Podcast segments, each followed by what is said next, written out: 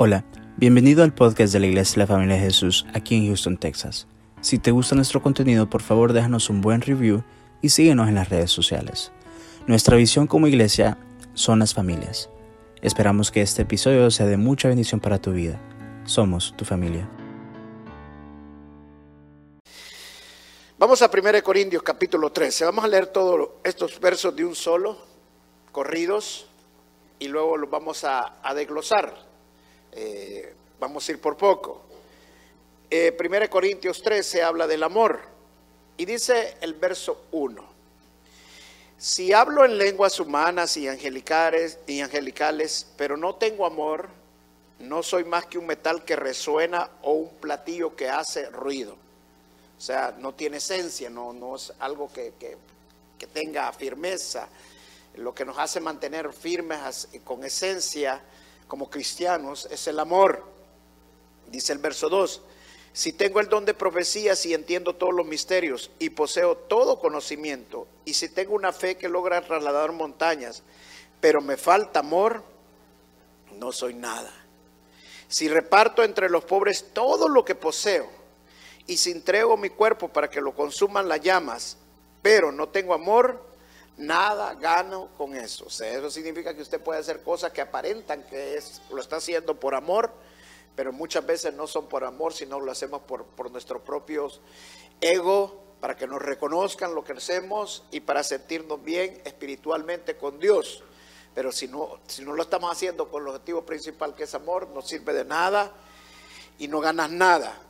El amor es paciente, es bondadoso, el amor no es envidioso, ni jactancioso, ni orgulloso. Lo estoy leyendo en la versión NBI.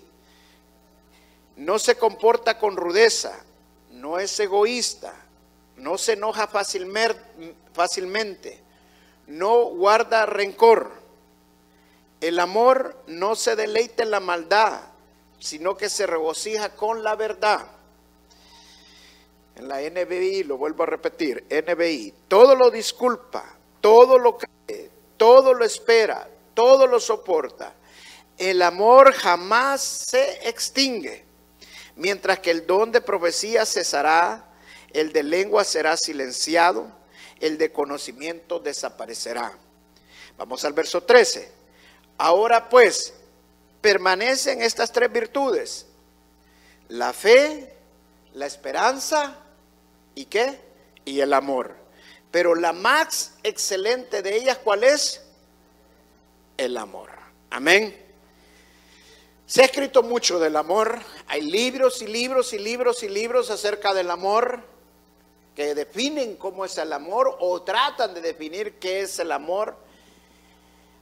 Hay canciones acerca del amor. ¿Cuántos han estado enamorados más de alguna vez? ¿Verdad? Que hemos estado más de alguna vez que aquello que nos pasaban los pajaritos y todo, y sentíamos que nos erizábamos. Y, y creemos que todo eso es maravilloso, es hermoso, más cuando vienen las canciones acerca del amor. Yo me acuerdo cuando a mi esposa bailábamos, eh, pues, nos pagábamos de un ladrillito, ahí estábamos tan pegaditos que... Y, ¿Quién nos podía separar? Eh, y se ha hecho mucho, se ha dicho mucho acerca del amor. Pero la gente muchas veces no entiende qué es el amor. Yo voy a hacer, voy a, les voy a hacer una pregunta. Voy a ocupar unas hermanas, por favor. Venga, hermana Rosa, por favor. Venga para acá. Venga, hermana también. Ven para acá. Ven, ven. Jennifer, ven para acá. Le voy a preguntar a las hermanas porque las mujeres son, son mejores para definir el amor. Amén. Lo pueden sentir mejor. Hermanas, le voy a hacer esta pregunta. Ok, ¿dónde está el amor en nosotros? ¿A dónde está? ¿A dónde está? ¿A dónde usted siente el amor? En el corazón, ahí está el amor. Ok. ¿Y tú, Jennifer, a dónde sentís el amor? En el corazón. Ok. ¿Quién no siente el estómago? Allá, mi hermana lo siente, allá el hermano también lo siente en el estómago. ¿Ah? ¿Quién lo siente en los pelos? Nadie. Bueno, pueden sentarse, hermanas. Denle un aplauso a las hermanas. Las hermanas, las dos dijeron en el corazón. Yo que sepa, el corazón no solo sirve para bombear sangre, no sirve para nada más. ¿Sí o no? O sea, científicamente, médicamente, el corazón no sirve más que para bombear, es, el que nos, nos bombea la sangre. Cuando el corazón falla, deja de bombear la sangre y en la sangre está la vida. Lo dice la palabra. Y, cuando deja de bombear sangre nos morimos. ¿Okay? Entonces no está en el corazón porque eso, en el estómago, yo que sepa, el estómago solo sirve para procesar los alimentos. No sirve para otra cosa, solamente para eso. Entonces, ¿dónde está el amor en nosotros? Porque la palabra de Dios dice que Dios nos da amor. O sea, el amor viene de Dios y Él le, le pidamos amor y Dios nos da el amor. ¿Y dónde Dios pone el amor en nosotros? ¿A dónde lo pone? En la mente, en nuestros pensamientos. Amén. ¿Por qué? Porque el amor no es una emoción. Aunque nosotros, o sea, figurativa, imagínense que para los judíos, antiguamente, cuando ellos hablaban del corazón, antiguamente, no tenía nada que ver con el amor. Para los judíos, cuando dice el salmista, purifica mis entrañas, Dios dice el salmista, purifica mis entrañas. ¿Sabe cuáles son las entrañas? Son, están aquí, donde están los alimentos, donde está... Y, porque para el judío allí estaba el centro, el, corazón prácticamente que ahora nosotros tenemos, ¿verdad? Pero eh, realmente el, corazón no es, el, perdón, el amor no es una emoción. Aunque nosotros queremos sentirlo, aunque nosotros queremos que haya una, un fluir dentro de nosotros, que, nos hace sentir en el amor, ¿verdad? Eh, yo no sé cuántos de ustedes alguna vez cuando estuvieron de novios o de novia, que es el, el, tiempo donde, donde todo uno anda como que espasmado, con la boca abierta, y, le hablan y uno como que estuviera hipnotizado y, nada. Eh, pero realmente eso es el amor. Porque ¿qué pasa cuando nos casamos y esas cosas empiezan, lo decía el domingo, se empiezan a diluir, se desaparece el amor. No, son las emociones que cambian, pero el amor no cambia, el amor es el mismo. Entonces tenemos que entender que el amor no es una emoción. El amor es más una decisión porque está en nuestra mente. Y la palabra lo define claramente. ¿Qué es el amor? Por eso escogí capítulo 13, que define qué es el amor. Y dice el apóstol Pablo todo lo que es el amor, y lo vamos a ver ahorita, qué realmente es el amor. Empecemos a desglosar este capítulo y veamos las primeras partes donde decía en el verso 1, si hablo en lenguas humanas y angelicales, pero no tengo amor, no soy nada, no soy más que un metal que resuena o un platillo que hace ruido si tengo el don de profecía, si entiendo todos los misterios, si poseo todos los conocimientos, si se tengo una fe que logra trasladar montañas, pero me falta el amor, no soy nada. Si reparto entre los pobres todo lo que poseo y se entrego mi cuerpo para que lo consuman la llama, pero no tengo amor, nada gano con eso. Ahora, dice la palabra, nos da una advertencia muy fuerte. Ahora, cuando hablamos del matrimonio, la parte más importante en el matrimonio es el amor. Es lo más importante.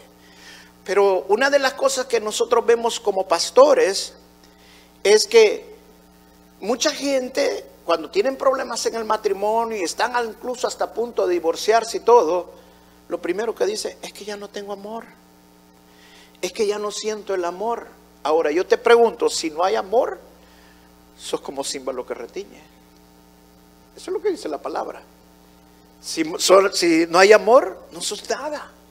Lo dice la palabra, lo acabamos de leer.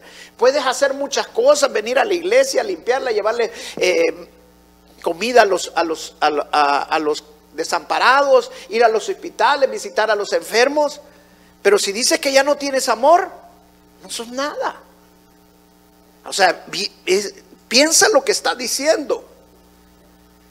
O es que, en otras palabras, tus emociones no las has entendido y lo que, lo que no tienes son emociones para la otra persona y la estás confundiendo con lo que es el amor. Ahora, las emociones, todos tenemos emociones, pero hay una gran diferencia en que tú tengas emociones y que las emociones te tengan a ti. Dios no nos creó para que las emociones nos tuvieran a nosotros, sino para que nosotros tuviéramos las emociones, pero que nosotros pudiéramos intervenir nuestras emociones. Amén. ¿Qué quiero decir cuando hablo de intervenir nuestras emociones?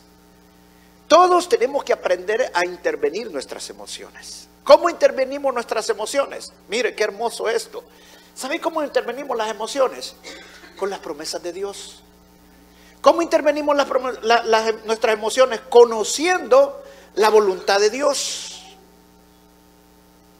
¿Cómo Dios le dijo a Moisés cuando sacara a su pueblo y le dijo que le iban a, lo iba a llevar a la tierra prometida.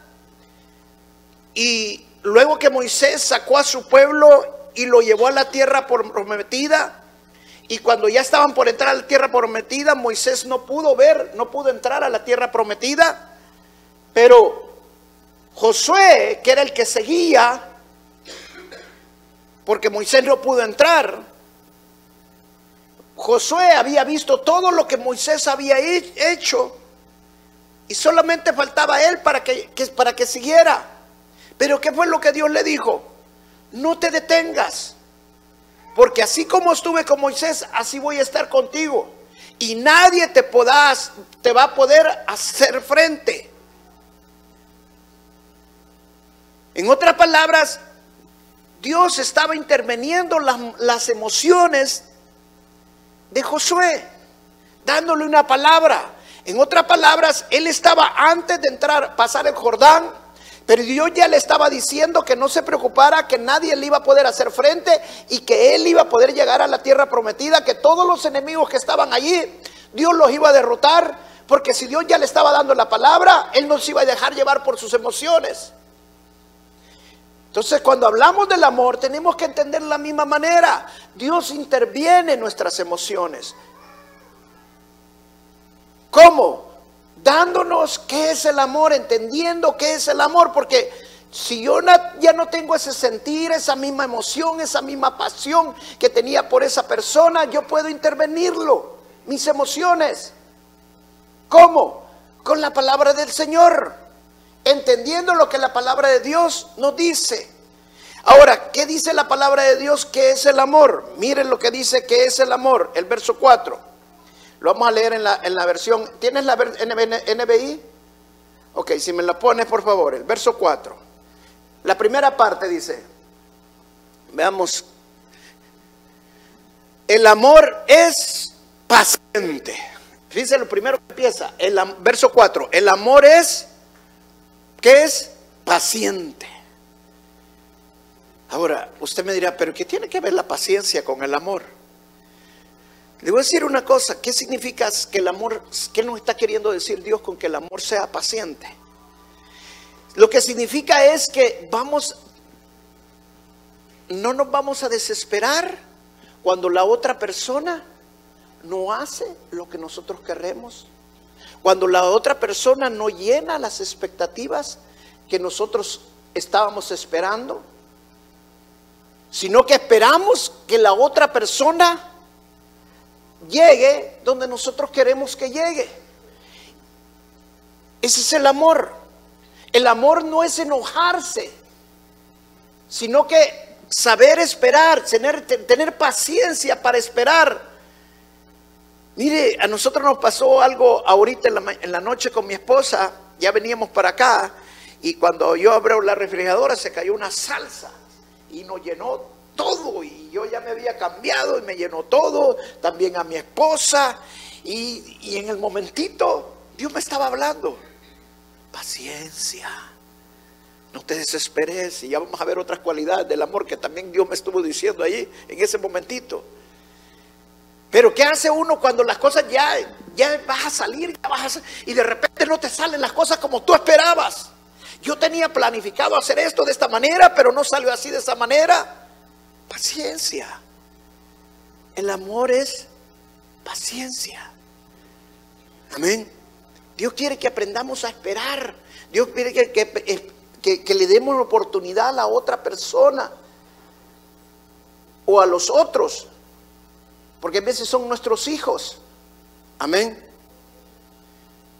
Le voy a hacer una pregunta. Por ejemplo, los que tienen bebitos me pueden entender esto. Pero si ha fijado que los niños, cuando están chiquitos y le preguntan algo a usted y usted les dice, no, eso no lo puede hacer. ¿Por qué? No, porque no lo puedes hacer porque mira, eh, si lo haces te vas a golpear. ¿Por qué? Es que si te golpeas te vas a dañar y yo no quiero que te golpees y sigas, tu mamá te va a enojar. ¿Y por qué?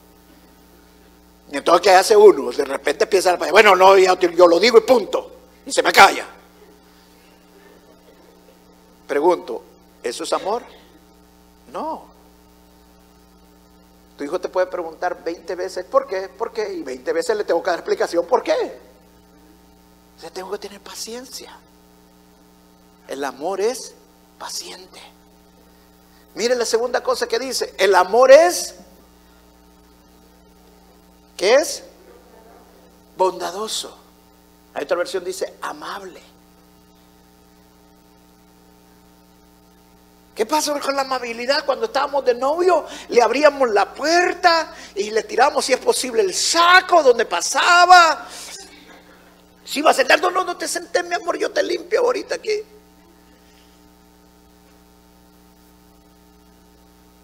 Tenemos que aprender a ser amables. Pero la amabilidad también y ser bondadosos es también ayudarle a la otra persona, edificar a la otra persona, sea, motivar a la otra persona, esa es parte de la amabilidad. Decirle cosas buenas a la otra persona, al cónyuge.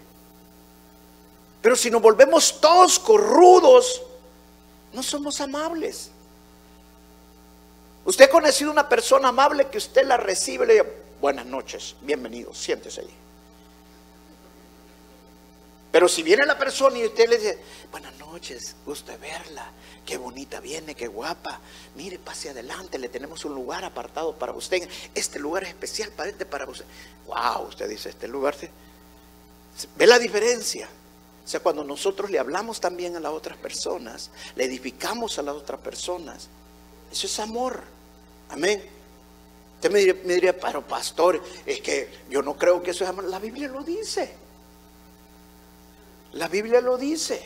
Amén. Luego dice, amor es, ¿cuál es el siguiente? No es envidioso. Wow, este es fuerte, hermano. El amor no es envidioso. O sea, me voy a aprender a conformar con lo que tengo. Voy a aprenderme a conformar con lo que soy. ¿Sabe por qué hay matrimonios ahorita en este mundo? Porque todo el tiempo se están comparando con otros.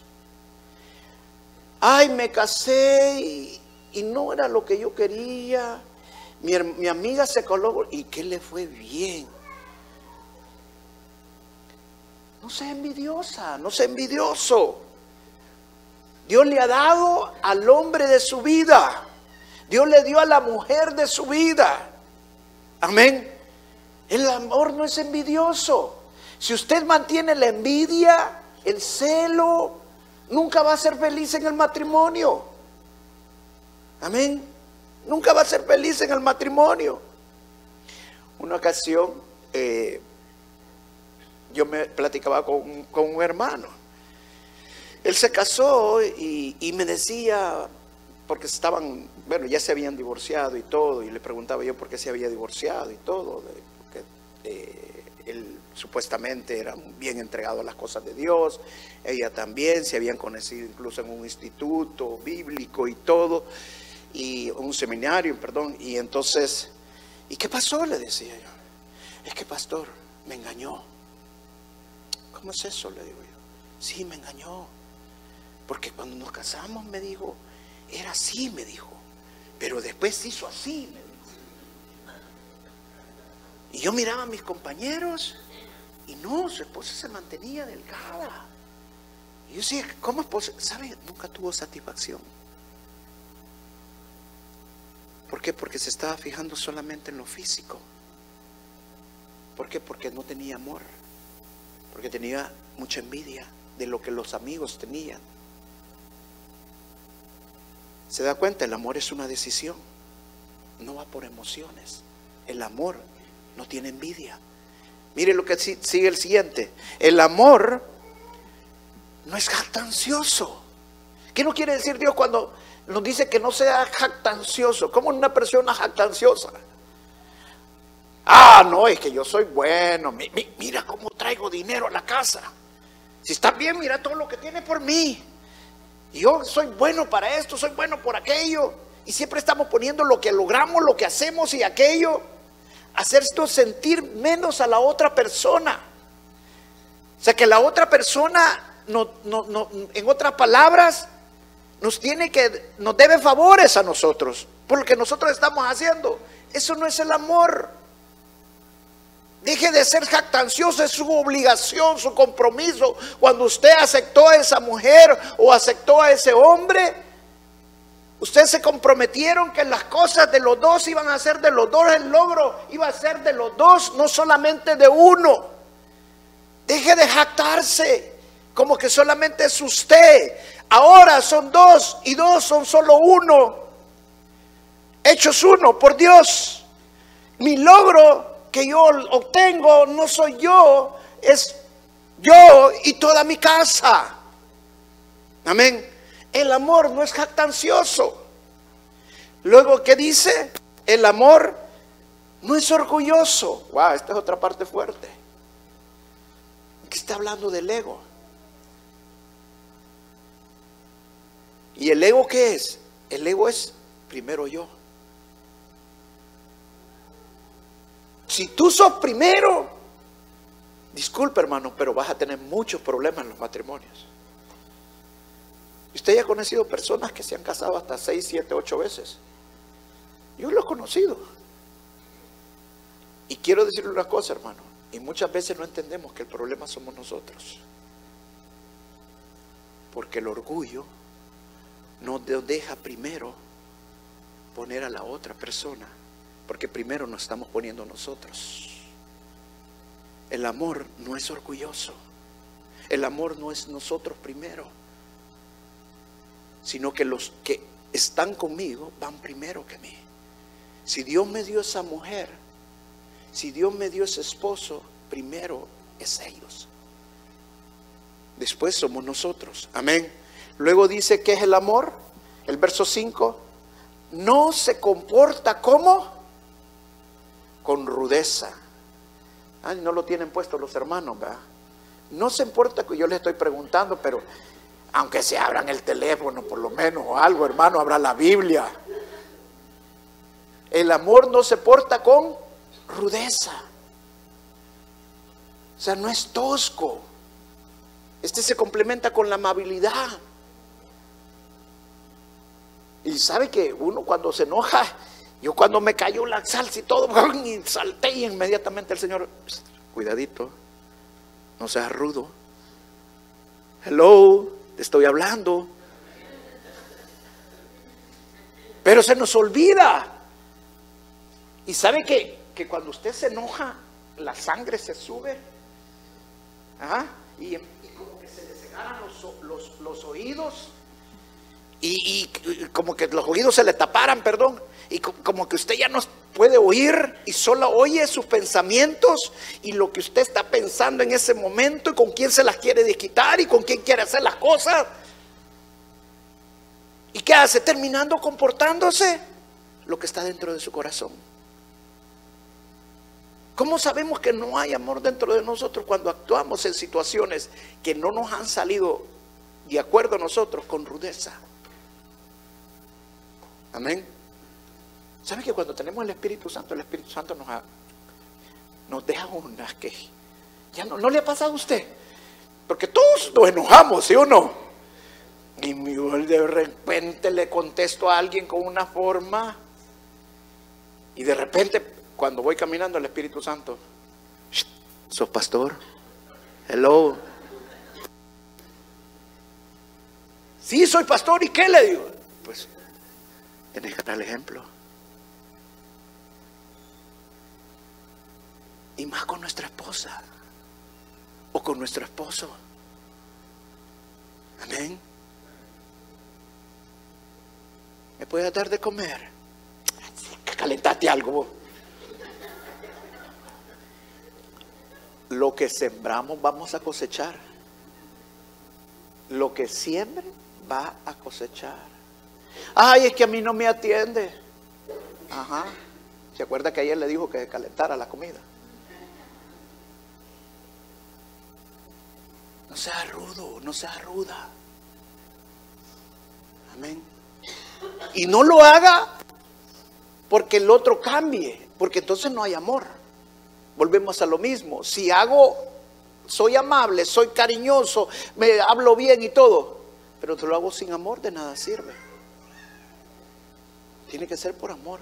No es porque la otra persona cambie. Ah, el pastor dijo que así como siempre así voy a cosechar, yo le voy a tratar bien para que me trate bien. No, puede ser que la otra persona siga igual. Lo voy a hacer porque la palabra de Dios dice, amén. Voy a intervenir en mis emociones. Mis emociones me dicen que me las desquite. Sí, usted no se había, está estudiado eso.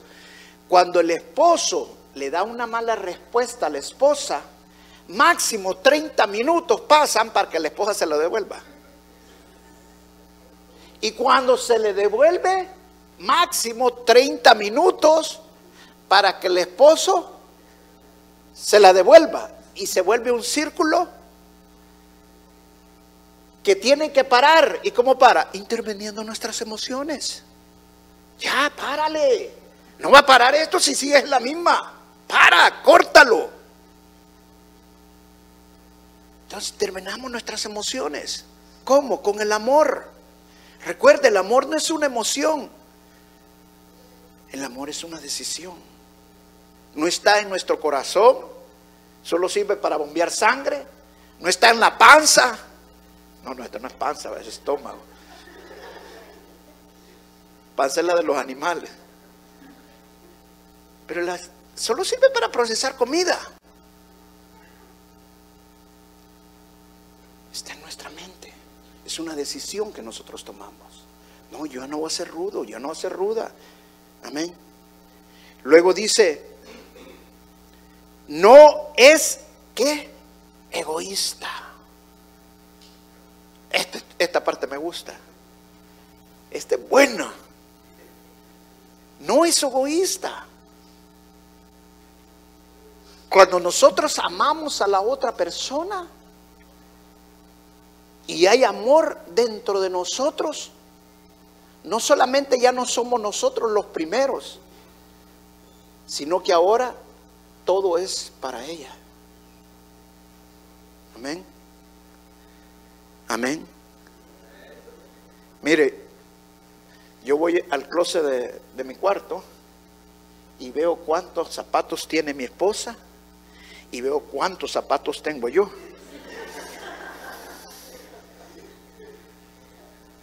Digo, ¿cómo es que mi esposa tiene tantos zapatos y yo no tengo? Digo, ¿y qué tantos pies tendrá mi esposa? Digo De repente veo cosas colgadas en mi lado, porque ya no caben en el lado de ella.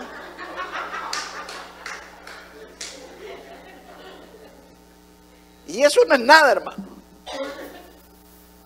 Cuando estamos en la cama, la colcha si está haciendo frío y yo estoy acostado y siento frío, me la echo más fuerte. Al ratito siento que fum, un solo jalón para el otro lado. Viene, ¿y qué te pasa? Me la estás quitando. El amor no es egoísta. Amén. ¿Qué tengo que hacer sencillo, hermano? Levántese, vaya a traer otra coche se le echa, vaya, tranquilo, busque paz. Amén. No, que se levante ella, yo no. El amor no es egoísta. ¿Quién tiene amor más de los dos? El que se levanta. No ella es la que tiene más amor que se levante ella.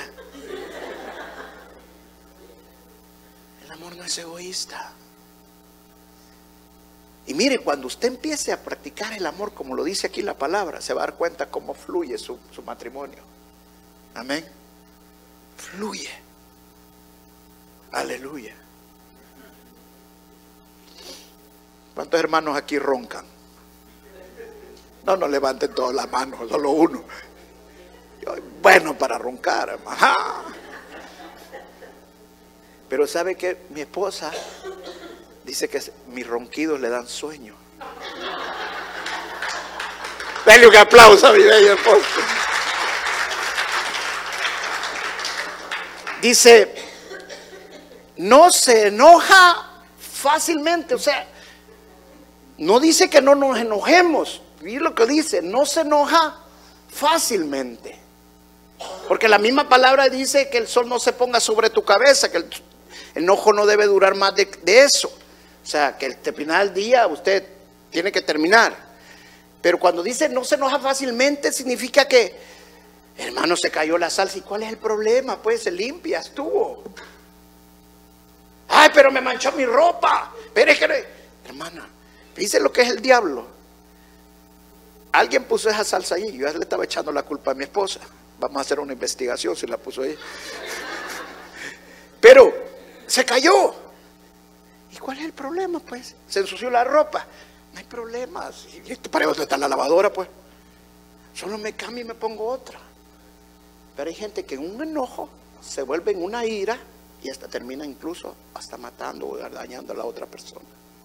En algo tonto, absurdo. ¿Por qué? Porque no tienen amor. No, yo sí la amo. Ah, pero la trata con rudeza. Ah, pero se enoja fácilmente. Cualquier cosita lo enoja. Y esta parte le voy a decir, yo me toca duro a mí. Porque ves, somos tan bravos y tan enojones que por cualquier cosita la agarramos. Pero, ¿qué, qué? te voy a hacer una pregunta. ¿Quieres tener amor o no quieres tener amor? ¿Ah? El amor no es una emoción. El amor es una decisión. Amén. Luego dice, el amor no guarda qué. Hello, hermanas. No guarda rencor. No guarda rencor. ¿Qué significa eso? Empiece a borrar todo eso que tenía en el cassette, en el CD o la, en el disco duro. Pero todavía se acuerda de lo que pasó el 3 de diciembre del año 1995. Ya, bórrelo, no guarde rencor. No guarde. Una vez platicaba yo con un hermano también y estaba en un matrimonio bien difícil también, al final se divorciaron.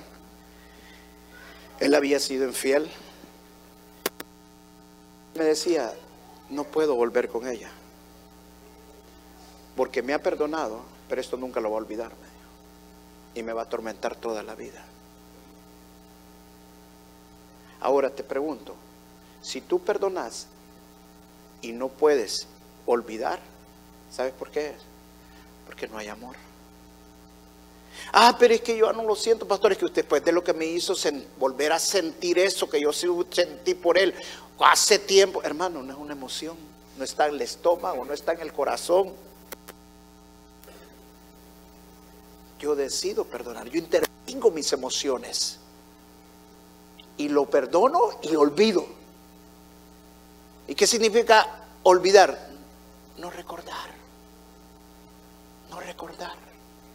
Y cuando venga el diablo a quererte acordar, mire, hey, acordate lo que te hizo hace cinco años. Diablo mentiroso, ya lo perdoné y ya olvidé. Eso ya pasó. Todos somos débiles. Le pasó a él, me pudo pasar a mí también.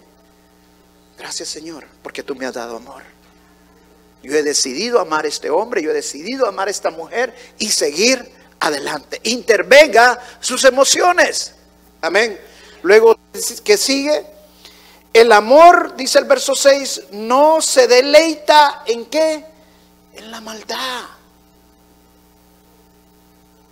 ¿Cómo puede decir usted que ama y usted vive en pecado? El amor no se deleita en la maldad. En otras palabras, si nosotros vivimos en pecado, es porque no hay amor. Te lo voy a poner de esta manera. Cuando usted está que siente que todo le fluye y que hay una emoción grande y que no pueden pensar en otra persona más que en esa persona que está enamorada cuando usted no puede ver otra mujer, no puede ver otro hombre. ¿Ah? ¿Sí o no? No se deleite en eso, porque su deleite, ¿quién es? Esa persona. La palabra de Dios dice, deleítate en la mujer de tu juventud. O sea, cuando nos casamos decidimos amar a esa persona y me voy a deleitar siéndole fiel y no andando en adulterio. El amor no se deleita en el pecado. ¿Sabe cuando yo tomaba?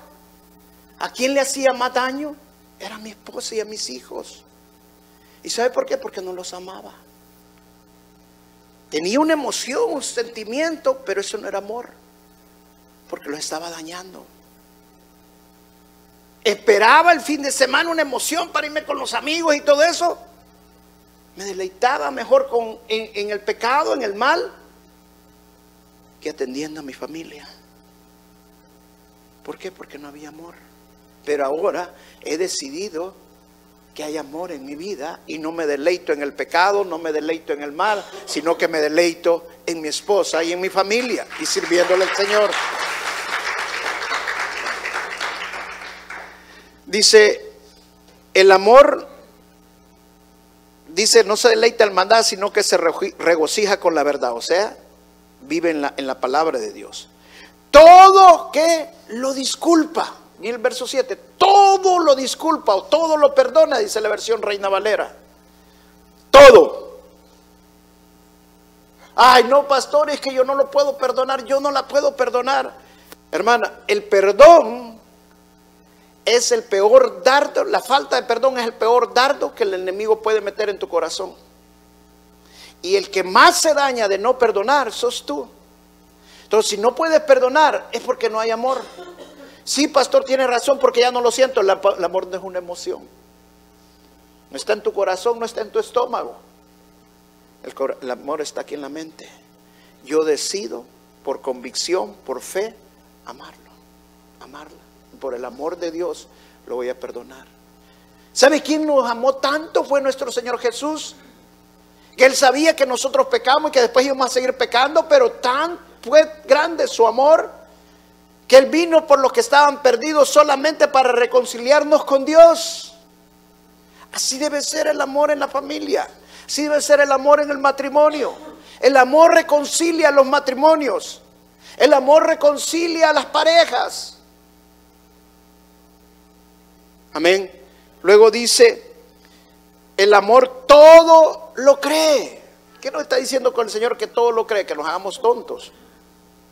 No. Cuando está hablando que todo lo cree, es que vas a confiar en la otra persona. No por quién es esa persona, sino por qué. Por el amor. Amén. ¿Me está entendiendo esta parte? Porque el Espíritu Santo nos da discernimiento cuando nos están mintiendo. El Espíritu Santo nos da sabiduría cuando las cosas no andan bien pero yo decido creerle por amor. Hello, ¿entiende? Luego dice, todo lo soporta. Wow. ¿Sabe que esta parte, este verso me gusta bastante, esta, esta última parte me gusta bastante porque lo único que nos va a hacer soportar las cosas que no podríamos soportar naturalmente es el amor. Es el amor. ¿Por qué se divorcian las parejas? Por causas económicas, por causa de falta de comunicación, algo otros, algo otros por cuestiones íntimas, por muchas razones. Pero la razón de todo es que no se soportaban ya. Pero no se soportaban ¿por qué? porque ya no había amor. ¿Y por qué no había amor? Porque no había conocimiento de la palabra de Dios. Pero cuando conozco la palabra de Dios, yo lo soporto. Amén. la palabra de Dios, el amor, me da las fuerzas para soportar lo que yo no podría soportarlo. Y yo decido creer. Y yo decido soportar. Porque un día voy a ver el milagro. Un día voy a ver que mi matrimonio va a cambiar. Amén. Le digo, dice el verso 8, el, el, amor jamás se extingue, mientras que el don, la profecía cesará, el de lengua será silenciado y el de conocimiento desapará. Mira, la palabra es bien clara, va a aparecer en la profecía, va a aparecer muchos dones, todo. Lo único que nunca va a desaparecer, nunca se va a extinguir, es el amor. Entonces, ¿cómo puedes decir que ya no hay amor? Es porque el diablo te está engañando. Dice la palabra, mi pueblo perecerá por falta de conocimiento. Yo ya no puedo decir que no hay amor porque la palabra, voy contra la palabra de Dios. Lo que me falta es decisión y compromiso para mantenerme firme en el amor. Amén. Porque el amor no se extingue. Y vamos al último verso y con ese termino, al verso 13. Dice, ahora pues permanecen estas tres virtudes. La fe. Si no tuviéramos fe, hermano, no, ¿a dónde fuéramos? A la fe existe todavía. Con la fe movemos montañas. La fe es más valiosa que el oro, dice la palabra. ¿Sí o no? Y dice, la, la esperanza. La esperanza es la que nos hace esperar seguros de la promesa de Dios. Es el ancla en nuestra alma, dice la palabra. Y el amor. Muchos solo tienen fe y esperanza, pero el amor se les ha ido. Pero la palabra de Dios dice que existe todavía y que no se extingue. No se ha ido de tu vida. Y, luego termina, pero la más excelente de ellas, ¿cuál es? El amor. O sea, la mejor es el amor. ¿Sabe que hoy le pedimos a Dios mucho fe, unción, poder? Pero no le pedimos amor. Y la mejor es el amor. Amén. Así es que esta noche quiero dejarte con esto en tu corazón. Necesitas intervenir tus emociones. Todo matrimonio, toda pareja en su matrimonio necesita intervenir sus emociones. Y la manera que le vamos a intervenir es por conociendo la palabra de Dios. Y cuando hablamos del amor, entendemos que la palabra de Dios dice claramente que, el, el amor no es una emoción. El amor es una decisión en el cual yo decido ser paciente, en el cual yo decido soportarlo, en el cual yo decido creerlo, en el cual yo decido no ser egoísta, no ser envidioso, no envanecerme, no jactarme, en el cual yo decido que el amor no se va a extinguir de mí, que siempre va a estar y todo lo voy a creer, todo lo voy a soportar porque el amor de Dios está en mi vida. Amén. Dale un fuerte aplauso al Señor. Amén.